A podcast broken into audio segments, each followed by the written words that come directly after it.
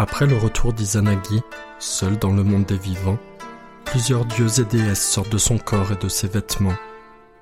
Les plus importants sont Amaterasu, la déesse du soleil, Tsukiyomi, le dieu de la lune, et Susanoo, le dieu de l'orage.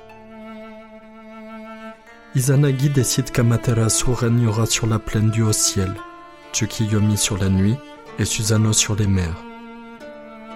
Mais ce dernier, jaloux du statut de sa sœur, se rebelle, refusant de se plier aux souhaits de son père qui le bannit. Craignant que Susanoo ne complote pour la renverser, Amaterasu s'arme pour affronter son frère.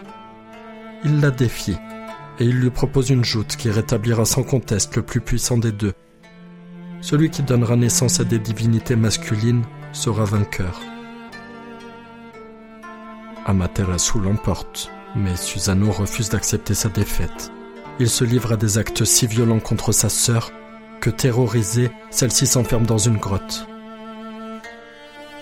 Le monde entier et les cieux sont plongés dans l'obscurité et la misère.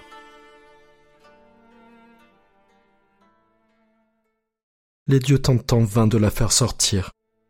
C'est alors que la très belle déesse de l'aube, Ameno Ozume, prototype des premières chamanes japonaises, se juge sur une barrique de riz retournée et entame une danse érotique sacrée.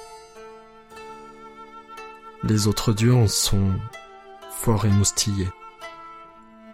Entendant toute cette excitation et les compliments destinés à Ameno Ozume, Amaterasu jette un œil en demandant ce qu'il se passe.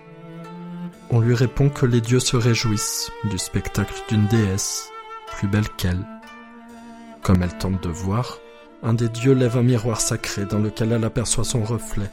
En même temps, un autre dieu lui saisit la main et l'attire hors de la grotte.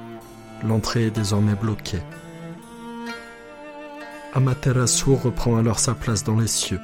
Susanoo est puni par les autres dieux et exilé en terre des mortels.